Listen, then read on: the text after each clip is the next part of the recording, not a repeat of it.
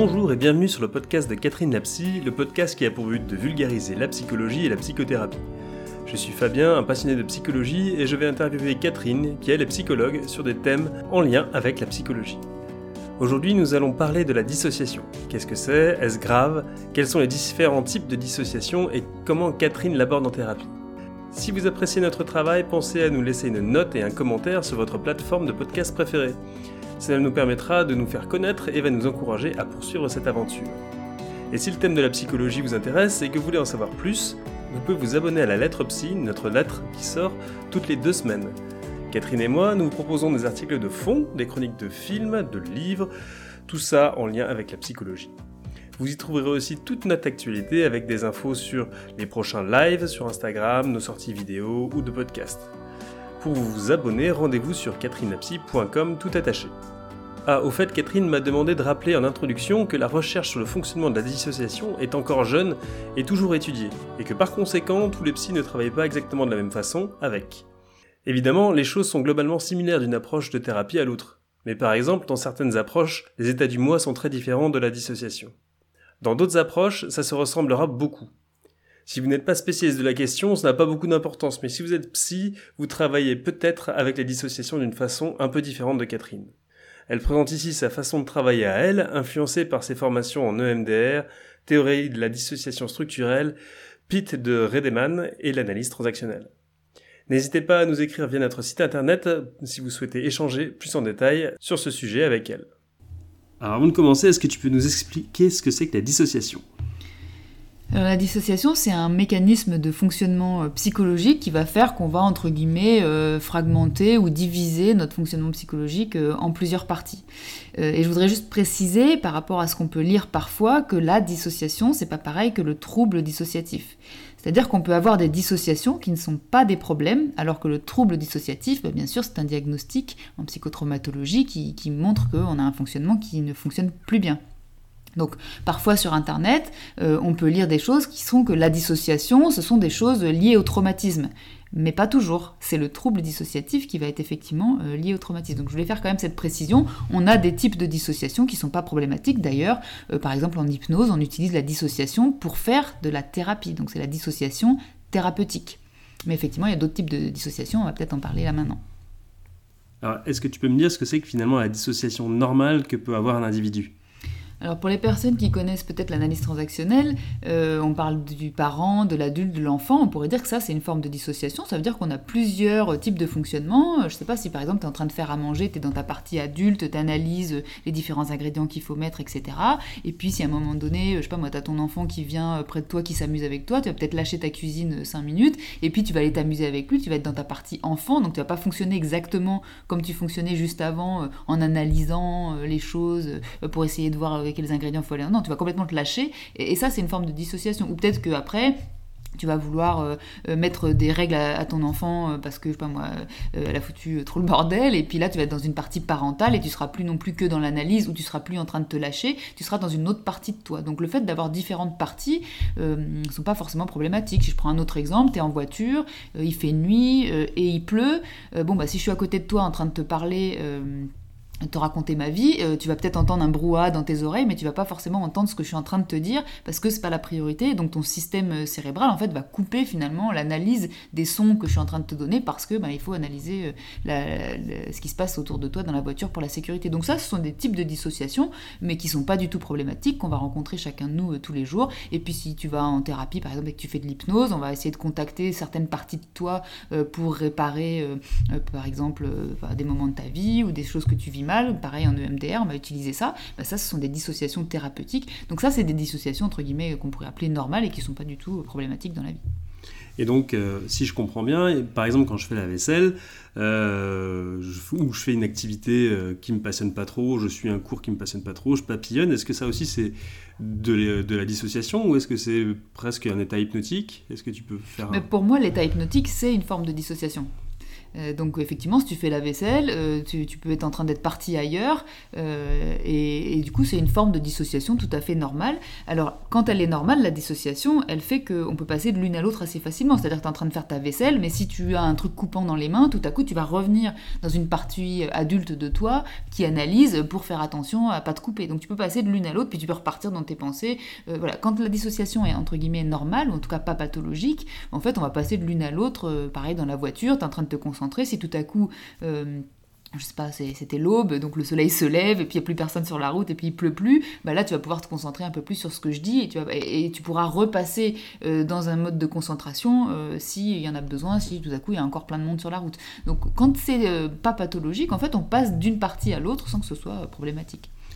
Et en fait, est-ce que c'est différent d'avoir plusieurs personnalités? Par exemple, une, euh, est-ce que, par exemple, quand je vais au travail, euh, je suis hyper sérieux et je suis euh, dissocié en mode travail, et quand je rentre chez moi et que j'ai mes enfants, est-ce que je suis dissocié en mode, en mode enfant et, je suis, et je me lâche complètement? Est-ce que c'est est-ce que c'est justement un type de dissociation qui ressemble finalement à deux personnalités d'un individu? Est-ce que c'est à peu près ça? Alors, moi, en ce qui me concerne, je ne parle pas du tout de personnalité, parce que euh, sinon, euh, ça pourrait donner l'impression que, euh, en fait, tout ça est très différent. Or, tout ça fait partie de ta personnalité. Donc pour moi, et c'est comme ça qu'on travaille en théorie de la dissociation structurelle de la personnalité, qui est une approche de psychothérapie euh, psychotraumatique pour traiter la dissociation quand elle est problématique, euh, on va plutôt parler de parties. C'est des parties de toi. Et, bon, après c'est une histoire sémantique, hein, chacun l'entend comme il, comme il l'entend, mais moi je trouve que le fait de parler de parties, c'est différent que de parler de personnalité. Parce que ben, toutes ces parties, elles font partie de ta personnalité.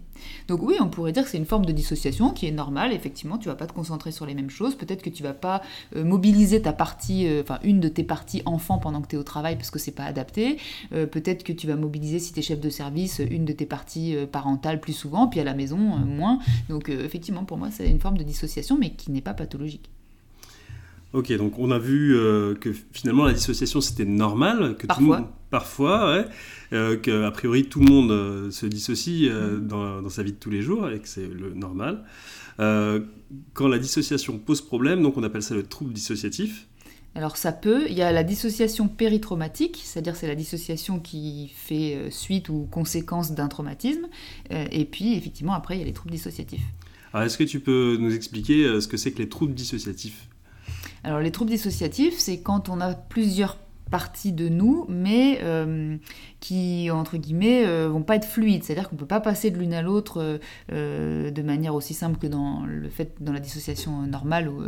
C'est-à-dire une fois que tu es dans une partie, c'est très compliqué de passer de l'une à l'autre. Et quand tu vas dans l'extrême des troubles dissociatifs, qui sont les troubles dissociatifs de l'identité, là, vraiment, c'est comme si chaque partie était cloisonnée, c'est pour ça que parfois, justement, c'est dans ce cas-là qu'on parle de différentes personnalités. Alors moi, à nouveau, j'aime pas trop parler de différentes personnalités, j'aime mieux parler de ces différentes parties, mais voilà, c'est ça ressemble plus à différentes personnalités, effectivement, quand on est dans un trouble dissociatif de l'identité. Après, tous les troubles dissociatifs ne sont pas forcément des troubles dissociatifs de l'identité. Et euh, moi, j'ai du mal à me, rendre compte concrètement qu'est-ce que ça veut dire d'avoir du mal à passer d'une partie euh, à, l'autre. Euh, est-ce que tu peux me donner un, exemple de, de tu aurais pu rencontrer ou, euh, ou, que tu pourrais imaginer bah, on pourrait imaginer euh, une situation où euh, tout à coup tu déclenches une partie enfant alors que c'est pas tout pas du tout adapté. Par exemple, au travail et puis il s'est passé quelque chose parce que chaque déclencheur peut être différent. Ça peut être des déclencheurs à l'intérieur de soi, mais ça peut être des déclencheurs à l'extérieur, une chose que tu as entendue, que tu as vue, une odeur que tu as sentie, etc. Et puis tout à coup, tu vas te mettre à agir comme un enfant sur ton lieu de travail et tu vas pas t'en rendre compte du tout. C'est à l'extérieur les gens qui euh, vont s'en rendre compte et parfois même quand ils vont te le dire, tu vas pas te rendre compte. Tu vas rester dans, cette, euh, dans ce fonctionnement-là euh, comme si toutes tes autres parties n'existaient plus. Alors que dans une dissociation où il n'y a pas de problème, ou alors dans un trouble dissociatif qui serait plutôt partiel, on peut quand même s'en rendre compte, par exemple. Et puis on va essayer, alors c'est pas toujours simple hein, quand on souffre d'un trouble dissociatif, mais on va essayer de, revenir dans une partie plus adaptée. Donc c'est le fait que quelque part, quand on a un pied dans une partie, eh ben, on a les deux pieds dedans en fait, hein, et on a fermé la porte. Ou sinon, si on pouvait euh, prendre l'exemple d'une maison, euh, toutes les pièces sont des parties différentes de toi, ben, en fait, là, tu es dans une pièce et tu as fermé à clé et, puis tu trouves plus la clé, quoi. Alors, est-ce que, est que les gens euh, se rendent compte de, leurs troubles? Est-ce qu'ils se rendent compte, qu'il y a une sorte de décalage ou une sensation ou quelque chose qui fait qui leur mettrait la puce à l'oreille finalement, qu'il y a quelque chose qui ne fonctionne pas très très bien? Alors ça va dépendre des gens. Hein. Dans les plus grosses pathologies, euh, c'est très compliqué de s'en rendre compte. après, dans le trouble dissociatif, ça veut dire que la dissociation est chronique. Ça veut dire qu'on l'a depuis un certain temps, donc régulièrement, les gens, en tout cas, ils sentent un certain malaise, où ils vont venir, par exemple, en thérapie en disant, euh, des fois, je vis des trucs, j'ai l'impression que c'est pas moi qui les vis. Euh, parfois, j'ai des flashs où je me vois faire des choses alors que je les fais pas. Euh, parfois, je vois des choses et quand, enfin, je vois bien que je décris pas la même chose que ce que voient les gens à côté de moi. Donc ils sentent quand même un malaise et qu'il y a quelque chose euh, d'étonnant. Euh, euh, et puis parfois, ils vont aussi avoir l'impression qu'ils sont pas adaptés à une situation, mais ils n'arrivent pas à savoir pourquoi et ils n'arrivent pas à en sortir. Hmm. Donc ça dépend. Il y a des personnes qui vont s'en rendre compte, mais en général au bout d'un certain temps. Parce que quelqu'un qui est dans un trouble dissociatif depuis longtemps, c'est presque sa normalité. Donc avant qu'il se rende compte que c'est pas normal, il va peut-être falloir du temps. Mais par contre, en général, quand même globalement, quand on a un trouble dissociatif, on commence à être un petit peu euh, inadapté à, la vie de tous les jours. Et donc, c'est ça aussi qui va permettre de, se dire il y a peut-être quelque chose qui ne va pas. Hmm. Euh, tu nous as parlé aussi d'un autre trouble euh, dissociatif qui a l'air d'être lié plutôt au trauma. Est-ce que, est que tu peux me présenter un peu comment ça fonctionne? Donc ça, c'est n'est pas un trouble dissociatif en soi, enfin en tout cas, euh, moi je l'appelle pas comme ça, c'est plutôt la dissociation péritraumatique. Ça veut dire que pendant que tu vis un traumatisme, en fait le propre du traumatisme, c'est d'avoir une émotion très intense qui fait que ton cerveau il n'arrive pas à la réguler. Donc qu'est-ce qui se passe? Si tu as une émotion très intense que ton cerveau ne peut pas réguler euh, Tu balances dans ton corps euh, des substances chimiques comme le cortisol, l'adrénaline et des choses comme ça. Et euh, si c'est fait à un niveau trop intense, en fait, ça crée un risque cardiaque. Parce que quand tu balances ça dans ton corps, tu as ton cœur qui accélère, c'est normal, c'est fait pour. Quand tu as une émotion intense, bah, ton, corps se prépare à réagir pour la raison de l'émotion. Mais si ça dure trop parce que justement tu as un, trauma, et ben à ce moment-là alors a priori, hein, ton corps va se mettre à balancer de la morphine. Euh, c'est comme ça que ça se passerait sur le plan chimique, euh, là où on en est des recherches, hein, de la morphine et puis des substances qui ressemblent un peu à la kétamine. Et en fait, pour couper l'émotion, parce que si tu coupes l'émotion, bah, tu, coupes les, le cortisol, l'adrénaline, et donc tu évites le risque cardiaque. Mais a priori, euh, ces substances-là, justement, elles vont couper ton émotion, mais du coup, elles vont faire que tu peux avoir l'impression de te voir. Par exemple, tu as eu un accident de voiture, tu te vois, tu sens plus la douleur. Euh, c'est ça que sert à la morphine, hein. euh, tu, euh, as l'impression que c'est pas toi, tu t'as plus d'émotion alors qu'en en fait c'est effrayant, et, donc ça c'est fait pour te protéger. Donc c'est vraiment un système dissociatif protecteur pour pas que tu meurs pendant que tu as un trauma hyper intense. Et est-ce que ça pourrait, parce que là tu as l'air de dire que c'est lié pas mal à des risques cardiaques, mais est-ce que ça me permettrait pas d'avoir aussi une sorte de pensée plus froide et plus analytique qui me permettrait de ne pas être tétanisé peut-être face à je sais pas, c'est un lion bah, Peut-être, c'est possible. Euh, disons que normalement, ton émotion, elle n'est pas censée te tétaniser. C'est-à-dire, si tu as peur face à un lion, c'est pas censé être un traumatisme. C'est si jamais ta peur, elle est extrêmement intense pendant suffisamment longtemps et que tu n'arrives pas à la réguler, c'est ça le traumatisme. Donc, du coup, euh, effectivement, on pourrait dire la peur, elle te sert justement à réagir de manière adaptée. Mais effectivement, si tu es en situation de traumatisme, donc euh, émotion trop intense, peut-être que le fait de couper, ça te permet de réagir quand même, alors que sinon, tu n'arriverais plus à réagir. Euh, c'est possible. D'accord. Et euh, toi, quand tu es dans, dans une dans une séance, comment est-ce que tu te rends compte euh, que les gens souffrent de troubles euh, dissociatifs? Alors pour se rendre compte d'un trouble dissociatif, hein, ça va pas être en une séance, mais je vais quand même avoir des, éléments qui vont me, me, mettre entre guillemets la puce à l'oreille et que du coup je vais guetter au fur et à mesure des séances. Et si je vois que ça dure et que ça se fait à chaque fois, je vais commencer à faire l'hypothèse d'un trouble dissociatif. Donc c'est par exemple des patients euh, à qui je quand je pose certaines questions, ils répondent complètement autre chose. Euh, et c'est pas parce qu'ils me manipulent, c'est que parfois ils n'ont même pas entendu la question. Hein, parfois, euh, le système, pour se protéger de revivre des choses difficiles, il, va carrément couper un certain nombre de sens. Euh, c'est des personnes qui ne ressentent jamais certaines émotions c'est des personnes qui peuvent décrire dans les cas les plus intenses. Euh, là, quand vous me dites ça, euh, j'ai l'impression que euh, je me vois à côté, en train de nous regarder. voilà, donc ils ont une, une dépersonnalisation. C'est pas à eux que c'est en train d'arriver, ce qui se passe dans la pièce. ou des gens qui vont avoir des émotions complètement inadapté à ce que je viens de, enfin ce que je viens moi de dire ou ce que eux ils viennent de dire. On, voit qu'il y a différentes parties, c'est comme ça qu'on les appelle, hein, qui sont en train de s'activer si ça se passe une fois, ça peut aussi être euh, le hasard, ou la personne a mal compris, ou la personne est fatiguée ce jour-là, et donc il y a une, sorte de dissociation protectrice, mais pas grave, qui se met en place.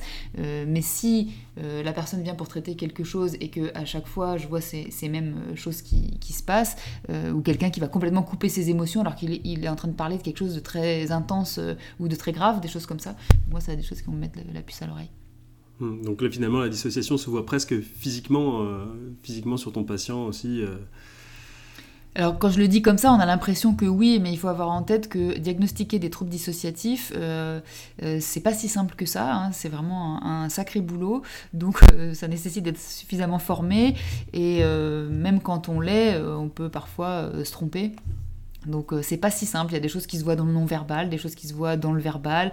Euh, ça nécessite soit aussi, soi-même en tant que thérapeute, d'être une sorte de dissociation, on appelle ça la position méta. Euh, c'est-à-dire on se regarde aussi un petit peu être avec le patient pour pouvoir être pas que dans l'analyse du contenu de qu'est-ce qu'on est en train de se dire, mais aussi la manière dont je me comporte, est-ce que ça peut pas être ça qui a déclenché quelque chose chez un patient? Enfin voilà, c'est assez complexe. Donc euh, voilà, c'est là je le décris pour que ce soit un peu pédagogique, mais euh, dans la vraie vie du cabinet, euh, c'est assez complexe. Et imaginons un trouble dissociatif qui arrive suite à un traumatisme. Est-ce que certaines personnes peuvent perdre, perdre la mémoire de ce qui s'est passé?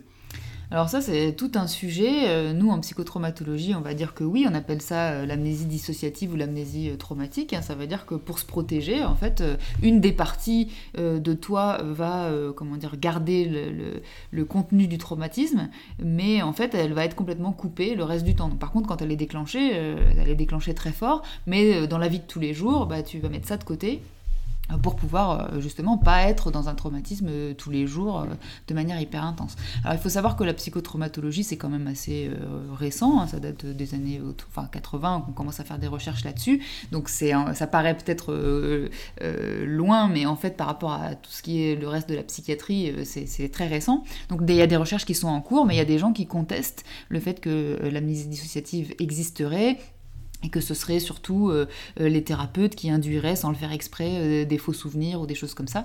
voilà, donc ce sont différentes écoles qui sont pas d'accord. moi, je trouve que c'est très plausible. En tout cas, ça correspond à ce que je vois en cabinet. Et puis les, les recherches qui sont menées, alors pour l'instant, il y a besoin d'en faire d'autres et avec plus de monde surtout.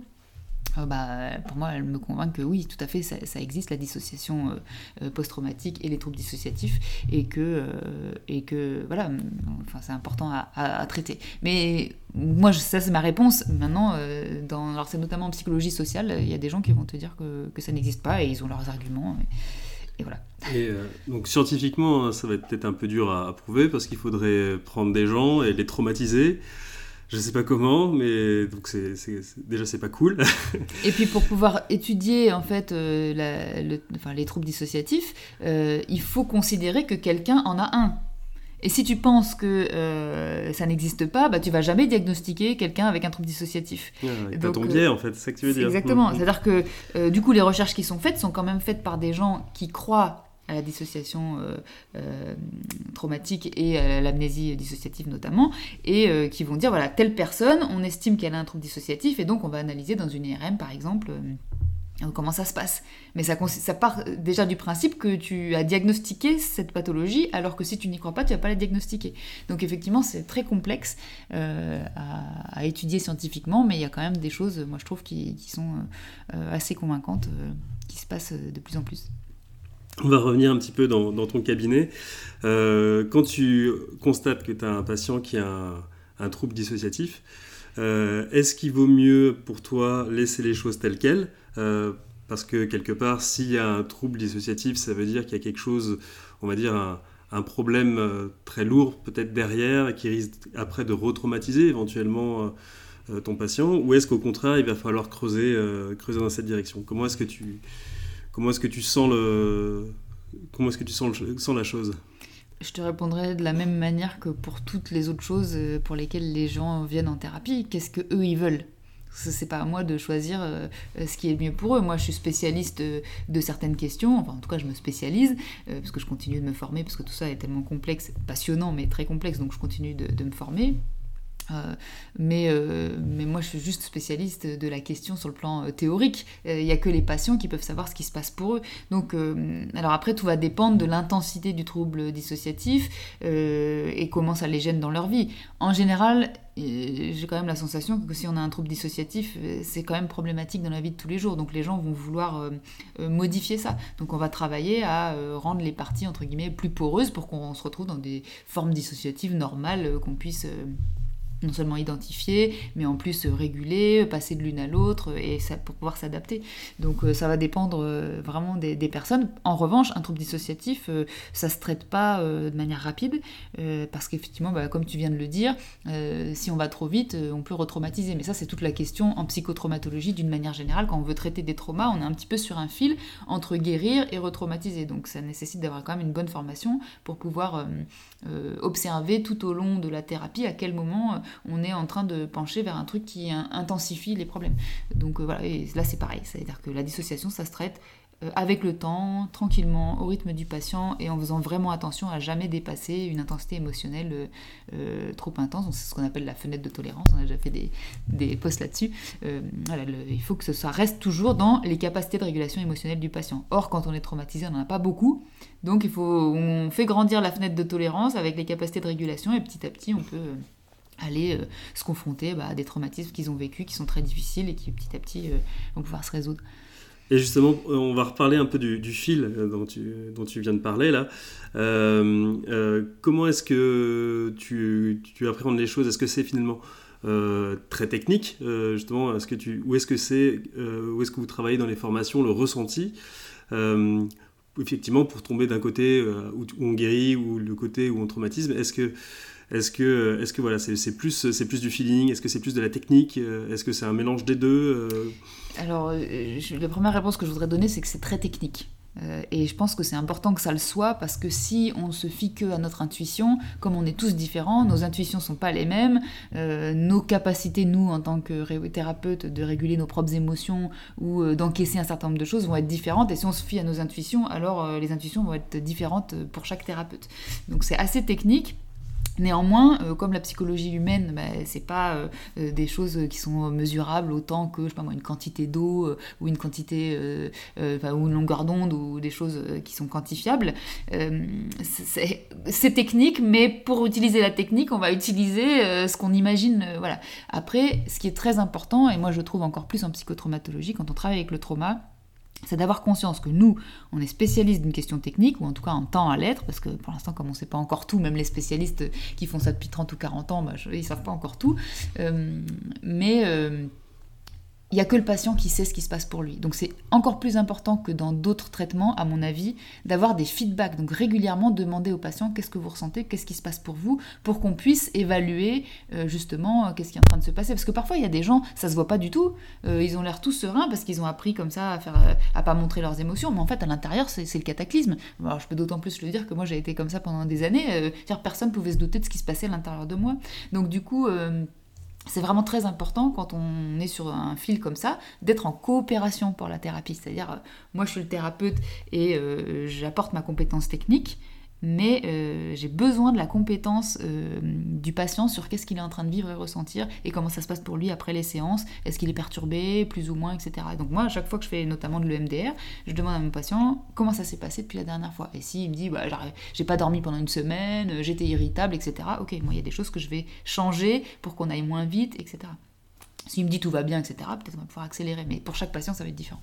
Donc c'est technique et à fur et à mesure de notre expérience, on, a une sensibilité plus fine et puis surtout de demander vraiment tout le temps, tout le temps aux patients entre chaque séance comment ça s'est passé.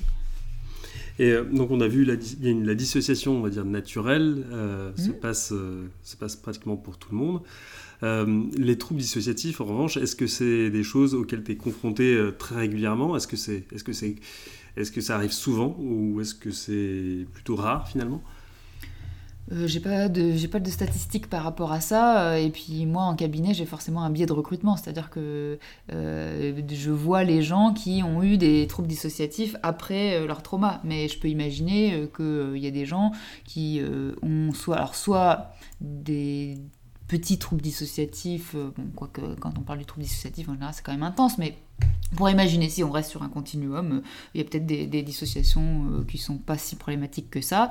Même si nous, si on voyait la personne, on se dirait il y a quelque chose qui, qui pas entre guillemets normal, euh, mais peut-être la personne s'est adaptée avec. donc voilà, moi j'ai le biais de recrutement des gens qui sont venus en thérapie parce qu'à bout d'un moment ça leur posait problème. Et comme je suis spécialiste du traumatisme, je reçois des, j'ai quasiment que des patients qui ont vécu des traumas.